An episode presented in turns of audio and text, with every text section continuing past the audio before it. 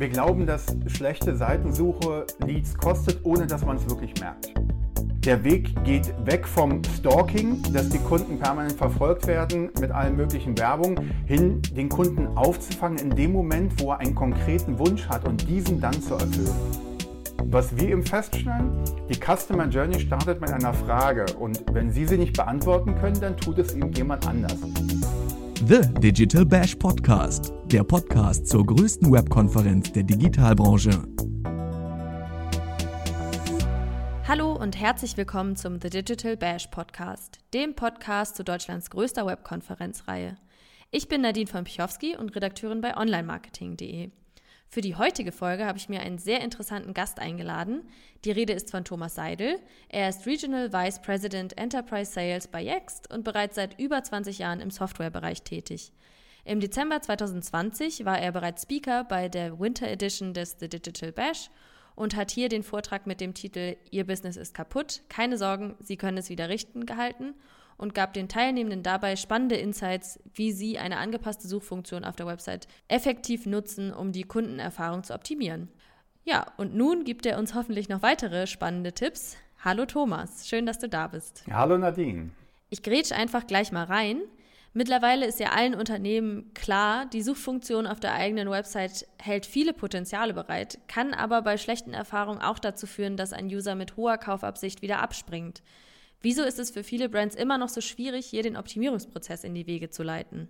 Ja, vielleicht setzen wir da ein bisschen Kontext. Also wenn wir uns anschauen, wie sich Marketing in den letzten Jahren entwickelt hat, dann sehen wir, dass immer mehr Kanäle dazugekommen sind. Social Media ist dazugekommen, E-Mail, äh, Internet, viele, viele verschiedene Bereiche, die das Marketing heute bedienen muss. Also wir haben da eine steigende Komplexität.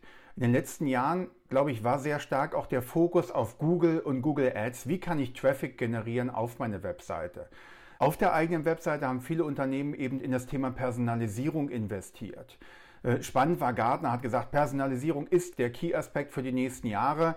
Die gleichen erzählen heute, äh, dass sie feststellen, dass die Nutzer, wenn sie noch nicht gekauft haben, eigentlich es gar nicht so gerne sehen, dass jetzt jedes ihrer Daten verwendet wird, um eben äh, die Webseite entsprechend anzupassen. Zumal man ja auch feststellen muss, wir sind jetzt gerade im Business-Kontext als Persona unterwegs. Heute Abend im privaten Bereich bin ich vielleicht im gleichen Portal, habe aber ein ganz anderes Interesse, eine ganz andere Intent äh, meiner Suche. Und dann bringt mir das, was dort mir angeboten wird, wahrscheinlich ziemlich wenig. Das Potenzial aus unserer Sicht liegt aktuell bei Google, aber auch auf der eigenen Webseite im klaren Erkennen, was will der Kunde in diesem Moment, wonach sucht er. Wir kennen alle dieses Beispiel, wir suchen bei Amazon nach einer Waschmaschine, haben die gekauft und kriegen die nächsten 14 Tage aber Werbung für Waschmaschinen.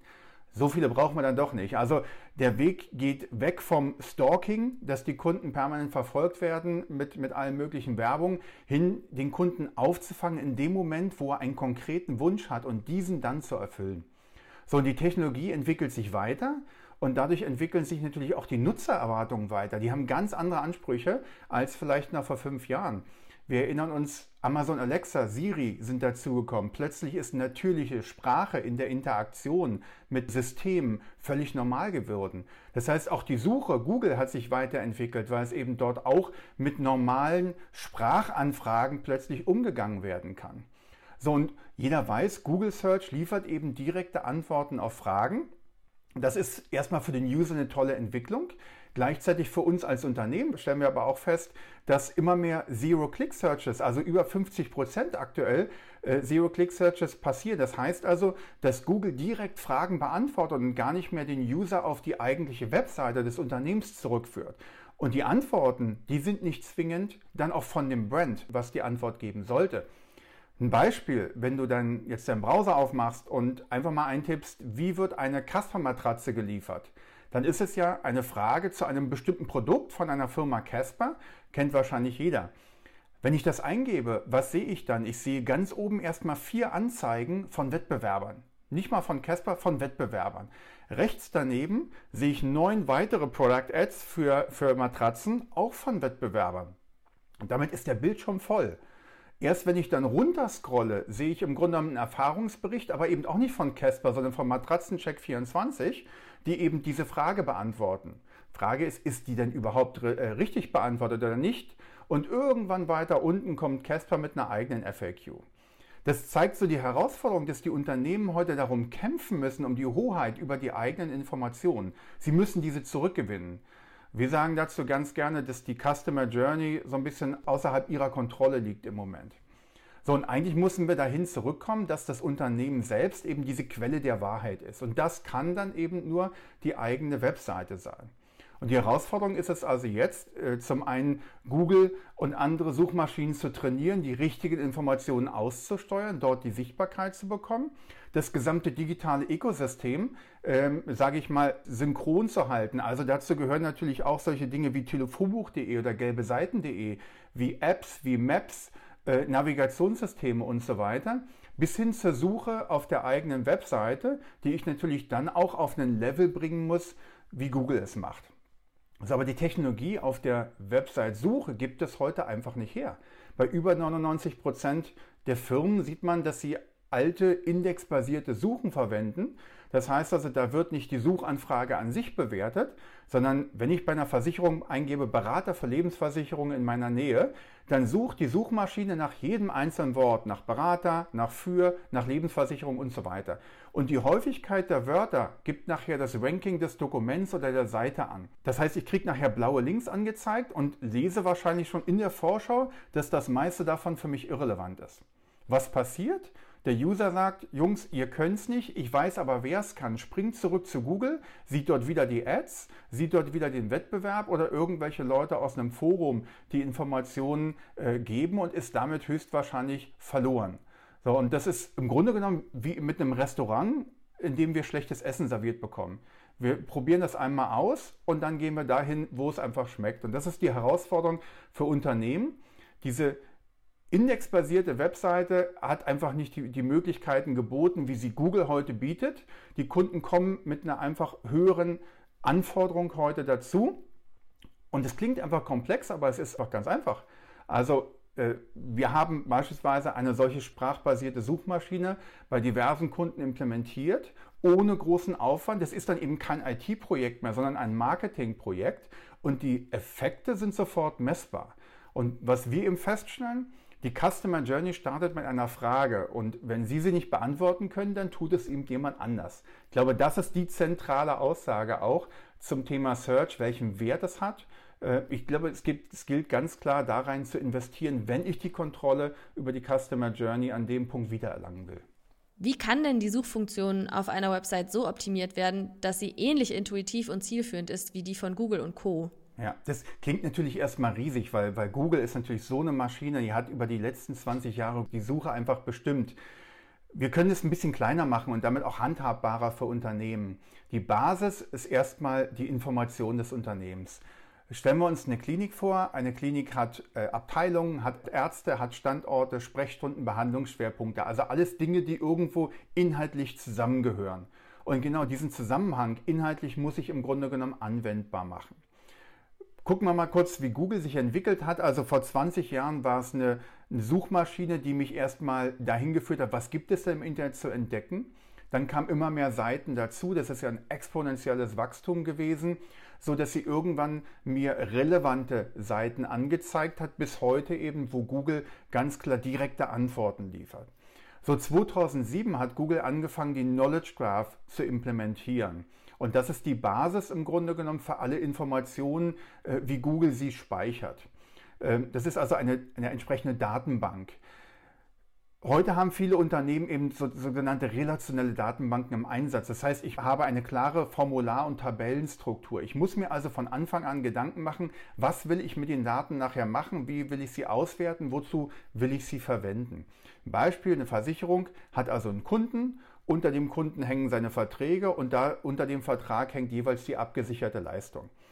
Wenn aber jetzt wir das Ganze im Kontext von, von menschlicher Sprache analysieren, dann stellen wir fest, Sprache ist vielfältig, die ist komplex, die ist flexibel. Das heißt, diese Struktur wird mit gegen null tendierender Wahrscheinlichkeit genau das erfüllen.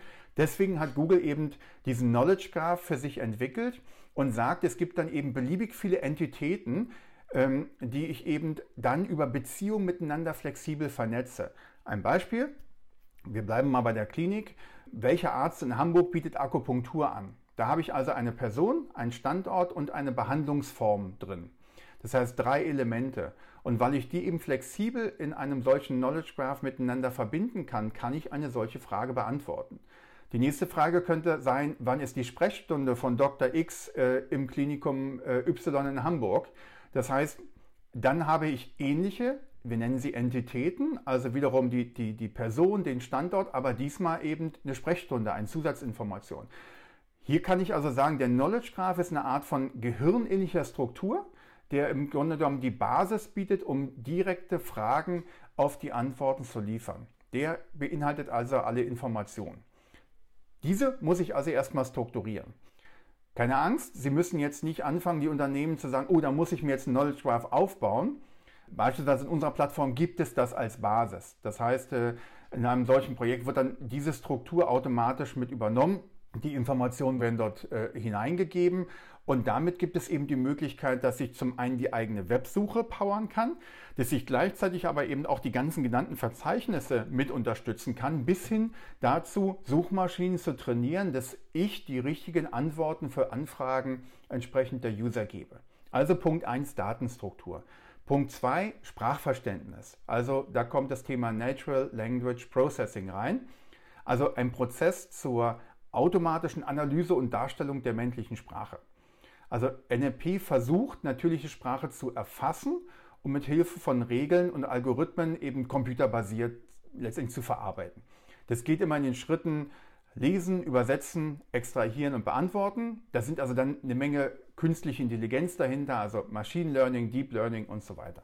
Die Herausforderung dabei ist, dass wir ein und dieselbe Frage mit unserer vielfältigen Sprache über verschiedene Wege stellen können. Und ich kann natürlich auch Synonyme verwenden. Ich kann nach einem Arzt suchen oder nach einem Internisten. Beides sind Ärzte, bloß der eine hat eben dann schon Spezifika in seinem Titel. Diese Synonyme müssen verstanden werden. Das heißt, NLP muss also nicht nur den Inhalt der Frage verstehen, es muss den Kontext verstehen und die Intention des Suchenden. So, und als drittes ist es im Grunde genommen dann die Custom Experience. Ich will ja ein Ergebnis kriegen statt blauer Links. Wenn jemand den Elektrohändler fragt, wie ist die Rufnummer für, der, für die Hotline für Garantiefälle, dann will ich eine direkte Rufnummer haben und nicht einen Verweis auf irgendeine Seite, wo ich sie vielleicht finde. Schlussendlich, und das ist etwas, was mich erstaunt, was, was zurzeit noch gar nicht in den Köpfen ist, Suche ist nicht nur da, um Ergebnisse zu zeigen, sondern Suche soll Aktion provozieren. Soll heißen, ein Call to Action, also eine ausführbare Aktion für den User, gehört bei uns im Grunde genommen zu jedem Suchergebnis, weil ich will ja nicht nur eine Information liefern, sondern in dem Fall, wie ist die Rufnummer für Garantiefälle, will ich, dass derjenige dann vielleicht sofort anruft oder vielleicht habe ich auch dann eher die Idee, dass er eine E-Mail schreibt und biete ihm eben da einen entsprechenden Call to Action an. Wie können denn kleine und mittelständische Unternehmen sicherstellen, dass ein User die eigene Search Option auf der Website überhaupt wahrnimmt? Ja, ich glaube, machen wir ein Bild in Gedanken alle einmal www.google.de auf. Was sehen wir? Eine weiße Seite mit einem bunten Google-Logo und einem großen Search-Fenster, einer Search-Bar. Mehr nicht. Jeder weiß, was er zu tun hat. Ich glaube, das ist, das ist Zeichen genug. Also wenn Unternehmen heute die Suche mit einer kleinen Lupe ganz rechts oben verstecken oder vielleicht am Ende der Seite, dann ist das eigentlich das klare Signal, bei uns können Sie nichts finden, bei uns sollten Sie gar nicht erst suchen. Das heißt, als erstes muss ich hingehen und muss natürlich eine Suche anbieten. Das heißt, ich muss das Fenster in irgendeiner Form gewisserweise prominent machen. Und was wir sehen im Bereich CPG, äh, und in anderen Bereichen des Unternehmen immer mehr dahin gehen und irgendwelche Search-First-Seiten aufbauen. Das heißt wirklich ganz sichtbar eine Suchbar, weil Messungen auch zeigen, dass äh, Besucher heute sich nicht mehr durch komplexe Navigationen klicken wollen, sondern einfach eingeben wollen und damit navigieren. Also Suche wird zur neuen Navigation. Heißt also als erstes, wir brauchen ein entsprechendes Suchfenster. Was wir feststellen, ist dazu eine Suchunterstützung, also im Sinne beispielsweise einer Autovervollständigung. Wenn ich anfange zu tippen und das System erkennt, dass es sich um eine häufige äh, gestellte Frage stellt, dann wird diese eben automatisch ergänzt. Das kennt jeder auch von Google. Da muss ich also nicht alles durchtippen, sondern kriege dort eine Unterstützung. Und was wir auch erlebt haben, gerade wenn es darum geht, dass man die Suche erstmal mit einem Impuls verseht auf der Seite, ähm, dass man eine Animation reinpackt, wo zum Beispiel, als würde jemand tippen, Fragen erscheinen im Suchfenster. Äh, auf der Seite yex.com kann man das schön sehen. Da erscheinen dann bestimmte Fragen, dann gehen die wieder weg, dann kommt die nächste. Das heißt, psychologisch werde ich animiert, hier etwas hineinzutippen. Und damit beginnt im Grunde genommen meine Search Journey. So, was ich dann braucht, um zu optimieren oder um es wahrzunehmen, ist natürlich auch ein Ergebnis. Das heißt, ich muss wiederum äh, ein wirkliches Ergebnis durch eine ordentliche Sprachverarbeitung liefern. Die Call to Actions hatten wir gerade genannt. Also das könnte sein, dass ich einen Termin vereinbare, einen Anruf tätige, eine Reservierung tätige oder eben eine Wegbeschreibung aufrufe oder eben etwas direkt kaufe. So, und ein Punkt, um das abzuschließen, den wir in der Vergangenheit oft vernachlässigt gesehen haben, ist mit den Ergebnissen zu arbeiten im Sinne einer Analyse, Verbesserung oder Ergänzung. Das ist ein wesentlicher Punkt. Vielleicht kommen wir später nochmal zu ein paar Beispielen dazu. Äh, es ist ein direktes Feedback, die Eingabe in das Suchfenster und die kann ich nutzbar machen als Unternehmen, um mich, meinen Content, mein Angebot zu verbessern. An welcher Stelle springen die meisten Kunden ab, wenn die Suchfunktion auf der eigenen Website nicht optimiert ist? Gibt es dazu Statistiken und wie kann man da entgegenwirken? Wir glauben, dass schlechte Seitensuche Leads kostet, ohne dass man es wirklich merkt. Wir erleben heute, wenn man uns die Bounce Rates anguckt bei Unternehmen, 50 Prozent und mehr, was erschreckend ist, wenn wir wissen, dass viel Traffic, über 70 Prozent im Durchschnitt heute, über Google, über die Suche auf die Webseite kommt, äh, über Ads oder über organische Ergebnisse. Und wenn ich überlege, dass ich eine Bounce Rate von über 50 Prozent habe, dann weiß ich, wie viel Marketinggeld ich auch verbrenne. Das heißt also, darin wird sicherlich ein Teil dessen beinhaltet sein von Besuchern, die auf die Seite kommen und eben kein Ergebnis kriegen, nicht das erleben, was sie erwarten und dann wiederum abspringen.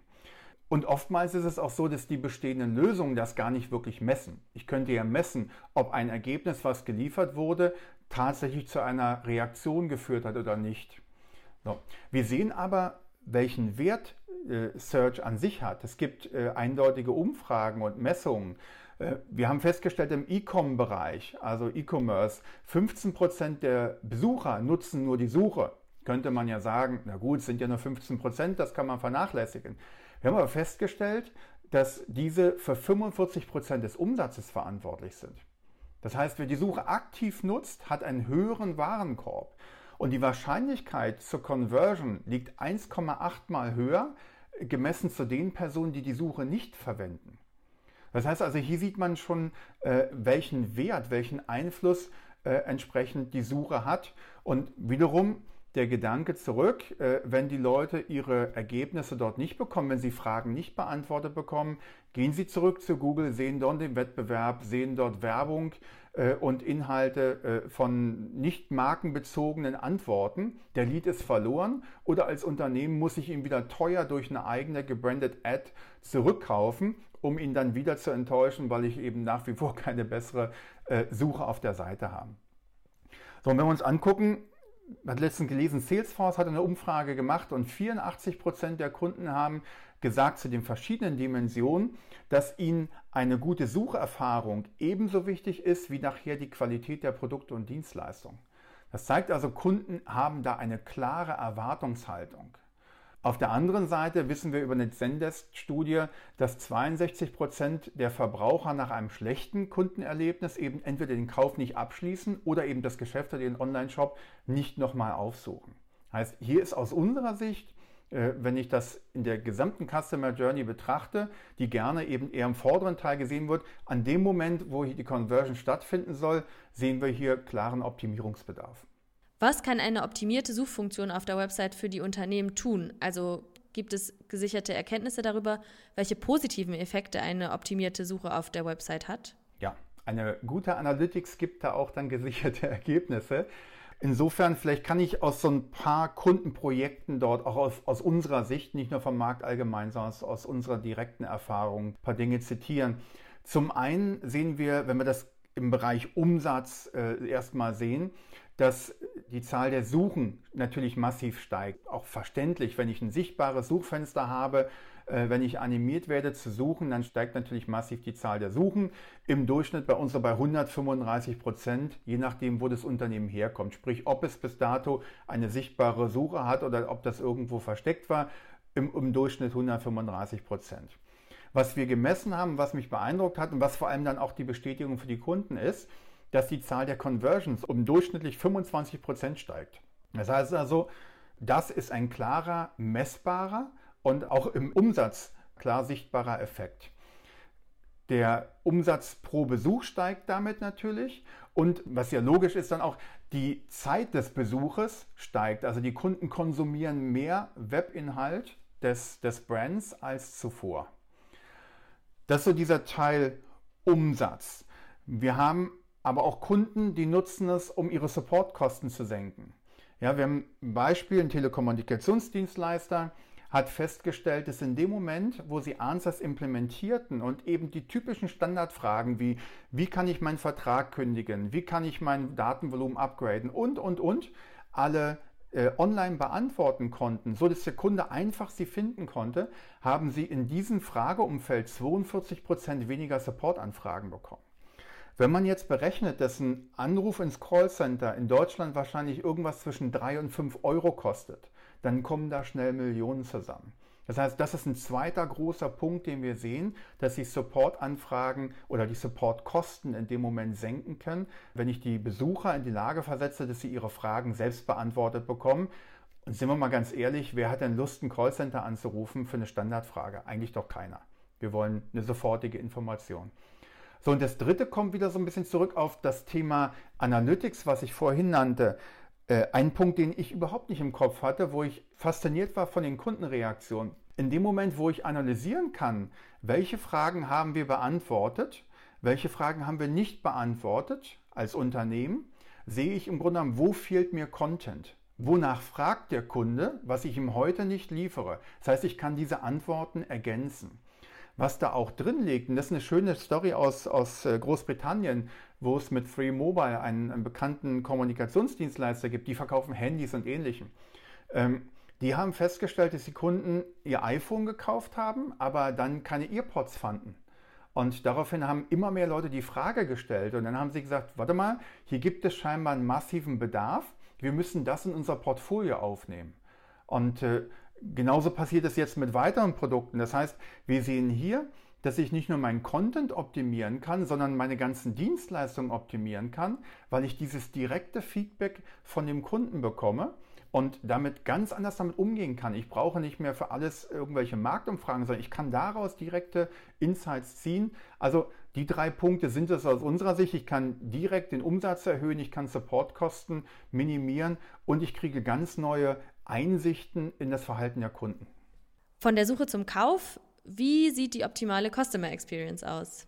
Großes Thema. Also ähm, wahrscheinlich könnte man darüber alleine jetzt stundenlange Vorträge halten. Und da gibt es genug Strategieagenturen, die sich mit dem Thema Customer Journey auch äh, auseinandersetzen. Also Suche findet heute im Rahmen der Customer Journey in den verschiedensten Medien statt. Also in Suchmaschinen, in Verzeichnissen, in, in Maps, in Apps und auf der eigenen Webseite. Ich muss das also im Grunde genommen über all diese Medien denken. Ich kann das eben nicht nur singulär auf einen diesen Bereich denken. Ähm, von daher zwingt es mich als Unternehmen, all diese Kanäle mit konsistenten Daten zu halten. Bringt mir ja nichts, wenn ich auf der Webseite sage, meine Stores sind gerade in Zeiten von Corona jetzt gerade geschlossen. Bei Google My Business sage ich, am Samstag sind sie offen und äh, in dem nächsten Portal steht, dass sie permanent geöffnet sind. Das ist eine Herausforderung. Dafür gibt es aber eine Plattform, über die man das entsprechend äh, aussteuern kann. Ich muss natürlich darüber äh, klar sichtbar machen, was sind die Kernpunkte meines Portfolios. Und auf der eigenen Webseite dann das grundsätzliche Ziel müsste sein, die Reibung für den Besucher zu reduzieren. Wie kann er möglichst schnell das finden, wonach er sucht? Also ich muss das Ganze optimieren, natürlich für Desktop, aber vor allem für Mobile. Ich brauche eine klare Menüführung, aber parallel, und das hatten wir vorhin auch, äh, Suche ist die neue Navigation, auch ein klares Suchangebot, damit ich eben die verschiedenen Zielgruppen in ihrer Art und Weise, wie sie sich auf der Website bewegen wollen, klar abholen kann. Wenn ich das habe, dann gehen wir davon aus, dass man schon einen deutlichen Schritt in Richtung der Optimierung äh, dieser Customer Journey gefunden hat. Hast du vielleicht drei Expertentipps, mit welchen Maßnahmen kleine und mittelständische Unternehmen schnell die eigene Suchfunktion optimieren können? Ja, also ich denke, es geht zum einen in die Richtung, sich erstmal Gedanken zu machen, welche Aktivitäten oder Aktionen des Besuchers auf der Webseite will ich eigentlich erreichen. Will ich ihn nur informieren oder will ich eben konkrete Aktivitäten triggern? Will ich direkte Conversions haben im Sinne von einem Kauf, einer Terminvereinbarung äh, oder will ich eben eine Frage beantworten, damit er nicht im Callcenter anruft? Also das wäre die Frage Nummer eins, äh, die ich mir stellen würde, um eben zu sagen, welche Art von Content und in welcher Struktur muss ich das entsprechend darstellen. So, und dann muss ich eben hingehen, genau die dafür notwendigen Daten zu sammeln, aufzubereiten, eben in einen solchen Knowledge Graph. Wir sehen oft, dass Unternehmen investiert haben in zum Beispiel FAQs, um Fragen der User zu beantworten, aber die finden sich dann irgendwo im Menü, aber eben nicht in der Suche wieder. Also muss das natürlich mit eingebunden werden. Und eben jedes FAQ dann, wie vorab schon mal beschrieben, mit einem entsprechenden Call to Action versehen, um eine direkte Reaktion daraus zu haben. Nächster Schritt wäre dann im Grunde genommen dieses Google-like Search-Erlebnis auf die Webseite zu bringen, also die Fähigkeit, dass sich eine Suchmaschine da draufsetze, die tatsächlich die Fragen der Kunden versteht und direkt beantwortet. Und das dritte würde aus meiner Sicht dann nochmal in Richtung Analyse gehen. Also, wonach fragen die Kunden? Verstehen Sie die Antworten? Sind die für den Kunden tatsächlich zufriedenstellend? Das erlebe ich eben in der Reaktion auf die Frage dieses als Chance für ein direktes Feedback zu nutzen, um daraus im Grunde genommen Optimierung umzusetzen. Und ohne das Thema jetzt zu groß zu machen, dadurch, dass wir über diesen Knowledge Graph reden, ist ja alles, was ich dort hineinsetze für meine Website Search, auch sofort verfügbar, um zum Beispiel Suchmaschinen wie Google zu trainieren. Das heißt also, wir erleben hier quasi einen Kreislauf, in dem ich äh, Suche auf einem ganz neuen Level denke, nicht mehr in einzelnen Parzellen wie Webseite, äh, Verzeichnisse und Google, äh, sondern wo ich sage, ich gucke mir alles im gemeinsamen Anbau, eine gemeinsame Datenbasis und kann von da aus im Grunde genommen in alle verschiedenen Kanäle diese Informationen aussteuern. Du hast es ja schon angesprochen. Welche Rolle spielen Algorithmen und Machine Learning-Prozesse denn, damit auch Anfragen verstanden werden, die zum Beispiel zwei Suchbegriffe beinhalten, die nicht wortwörtlich im Text oder der Produktbeschreibung auf der Website vorkommen? Also sobald wir über Sprache reden, sind wir natürlich im ganzen Bereich der künstlichen Intelligenz und all dem, was dahinter hängt. Schauen wir wieder auf Google, weil die einfach die, die massivsten äh, Entwicklungen in den letzten äh, 10, 20 Jahren vorangetrieben haben. Google hat ja 2019 BERT eingeführt. Äh, BERT ist eine Technologie, die im Grunde genommen diese maschinelle Verarbeitung von natürlicher Sprache, also diesem NLP, ermöglicht. Und BERT hat einen Sprung zum Vorgänger gemacht, weil es eben ermöglicht, das Verständnis von Wörtern in einem Satz im gesamten Kontext, vor allem bei besonders langen Suchanfragen, sicherzustellen. Früher haben wir vielleicht gesucht nach Burgerrestaurant Hamburg und heute suchen die, die User nach dem besten veganen Burger in meiner Nähe mit Home Delivery. So, also viele Themen in einer komplexen Suchanfrage. Das muss verstanden werden. Und dazu bedeutet es eben, dass einzelne Wörter verstanden werden müssen, dass Satzteile verstanden werden müssen und die in einem Kontext zueinander gedeutet werden muss. Beispiel, wenn ich suche äh, nach Jobs in, in, im Vertrieb in Berlin, dann erkennt eben Bert, dass es hier nicht darum geht, dass ich irgendwelche Tipps für Berlin haben will, sondern dass es eben im Kern um einen Job geht in einer äh, Domäne, nämlich dem Vertrieb und dann eben einer Stadt Berlin. Und genau das kann Bert eben auch äh, im, im Kontext der Verbindung von Fragen untereinander. Wenn ich heute frage, wie verbreitet sich Corona, dann ist das eine Frage. Ich könnte auch genauso gut fragen, wie kann ich mich mit Corona anstecken? So, das sind zwei erstmal verschiedene Fragen, die aber auf das gleiche Thema einzahlen und wahrscheinlich die gleiche Antwort haben. Das heißt, sie sind keywordseitig erstmal nicht identisch, aber hinsichtlich der Bedeutung sehr ähnlich. So, Bert würde jetzt verstehen, dass dieses die gleiche Antwort bedarf, nämlich in welcher Art und Weise Covid sich ausbreitet. So, das heißt, hier haben wir eine Technologie, die natürlich auch entsprechend trainiert werden muss. So, und Google hat BERT trainiert, indem sie äh, den Wikipedia-Artikel haben lesen lassen. Darüber hat das System verstanden, in welchem Zusammenhang Wörter, Sätze und Kontext und so weiter verstehen und haben darüber im Grunde genommen das Ganze trainiert. Und wir befinden uns da auf einem Level, äh, auf dem ich eben dieselbe Frage auf verschiedensten Wegen stellen kann und die Algorithmen inzwischen so nah an unserem individuellen Sprachgebrauch sind, dass sie eben unterschiedlichste Art und Weise Fragen zu stellen, verstehen und eben dann auch mit einer klaren Antwort versehen. Daran anknüpfend, gibt es einen einfachen und kostengünstigen Weg für KMU, diese zu trainieren? wir nutzen für unsere Lösung für Answers eben auch BERT. Das ist eine Open Source von Google freigestellt, was, was äh, ein mega Gewinn ist. Und wir haben natürlich BERT auch massiv trainiert, ja, um die meisten Szenarien entsprechend abzudecken. Das heißt, die Basis ist entsprechend gesetzt. Wenn es jetzt Spezialfälle gibt, nehmen wir mal an, ein Unternehmen im Maschinenbau setzt das ein und will bestimmte Ersatzteilbeschreibungen mit reinsetzen, dann kann so etwas eben auch durch den Kunden trainiert werden. Und wichtig dabei, das ist eben kein IT-Thema mehr, sondern das kann eben mit einem Grundwissen auch im Marketing realisiert werden. Hier geht es also nicht um Programmierung, sondern tatsächlich wirklich um Training. Dazu gibt es dann nächster Schritt, der trainiert werden kann, unter Umständen eben individuelle Synonyme. Ich denke gerade an DIN-Norm, wenn wir beim Maschinenbau bleiben oder vielleicht, wenn wir im Healthcare-Umfeld vorhin waren, könnte ich mir vorstellen, dass es mit medizinischen Fachbegriffen durchaus die Notwendigkeit gibt, äh, das System hier im Grunde genommen auch zu trainieren, um zu verstehen, wie, welche verschiedenen Namen eine Krankheit oder ein Symptom haben kann, um eben die unterschiedlichsten Frageformen, die aufs gleiche Ziel einzahlen, letztendlich bedienen zu können. So, und darüber hinaus, neben dem reinen Trainieren der Algorithmen, gibt es dann eben die Möglichkeit, auch Abfrageregeln zu definieren, die zum Beispiel so einen Algorithmus überschreiben. Ähm, wenn ein Mobilfunkanbieter diese Lösung nutzt, konkretes Beispiel, und ein User fragt, wie kann ich meinen Mobilfunkvertrag kündigen, dann gibt es dazu eine klare Antwort. Drücke hier rauf und dann kannst du ihn kündigen. Natürlich möchte das Unternehmen nicht als erstes diese Antwort liefern, sondern sagt vielleicht, bevor jemand kündigt, möchte ich ihm anbieten, den Vertrag downzugraden oder vielleicht zu pausieren oder was immer die Ergebnisse sein könnten. Das heißt, hier gibt es die Möglichkeit, dass eben ähm, die Administratoren eingreifen können und eben Abfrageregeln zusätzlich definieren können. Wir können Ergebnisse gewichten, dass eben anders als der Algorithmus dann quasi über eine Gewichtung Dinge vielleicht wichtiger angezeigt werden. Nehmen wir mal an, da gibt es einen bestimmten Berater im Versicherungsumfeld, der ein besonders großes Wissen zu einem Thema hat, der soll eben bevorzugt angezeigt werden. Also das sind dann die Dinge, die entsprechend auch über ein, über ein Interface äh, geregelt werden können, alle über das gleiche Interface, so dass ich hier im Grunde genommen auch meine Suche schrittweise für meine vielleicht sehr nischigen Ansätze auch total optimieren kann. Eine etwas überspitzte Frage zum Schluss. Natural Language Processing. Ein Must-Have für Unternehmen, um relevante Antworten auf User-Anfragen geben zu können oder eher ein Nice-to-Have, um sich von der Konkurrenz abzuheben?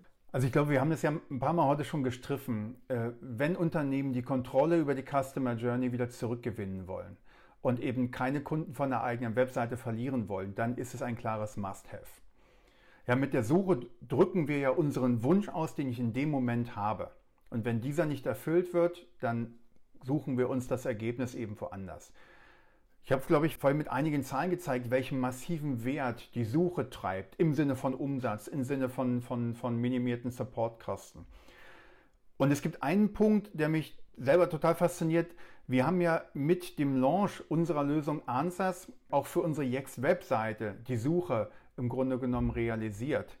Und wir haben nicht nur festgestellt, dass die Suchanfragen länger geworden sind, dass die Zahl der Suchen auf der Seite äh, permanent weiter wächst und wirklich exponentiell weiter wächst, sondern wir haben einen Effekt gehabt, den keiner erwartet hat.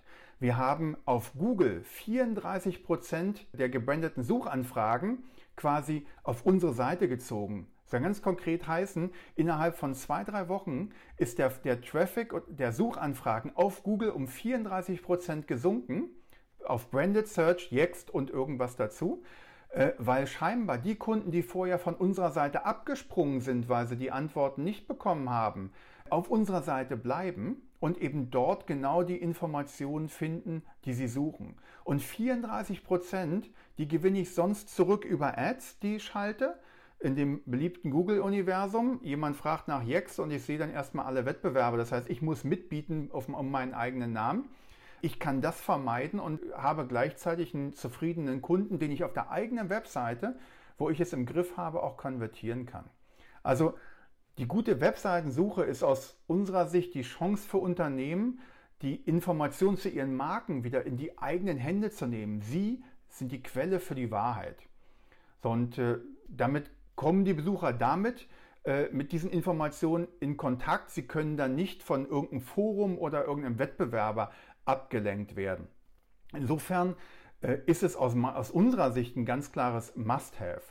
Und die Schwelle äh, haben wir dazu auch relativ niedrig gehangen. Unternehmen, die das interessiert, können bei uns einen dreimonatigen äh, kostenlosen Test vereinbaren, also unser Answers Free Trial. Äh, auf unserer Webseite können Sie danach gerne suchen.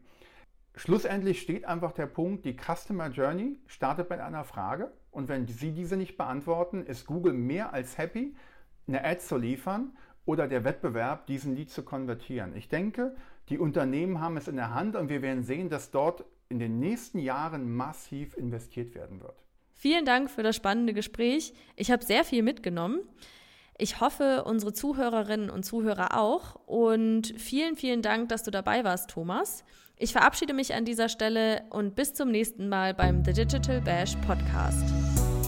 The Digital Bash Podcast wird präsentiert von onlinemarketing.de, dein wichtigster Touchpoint zur Digitalbranche.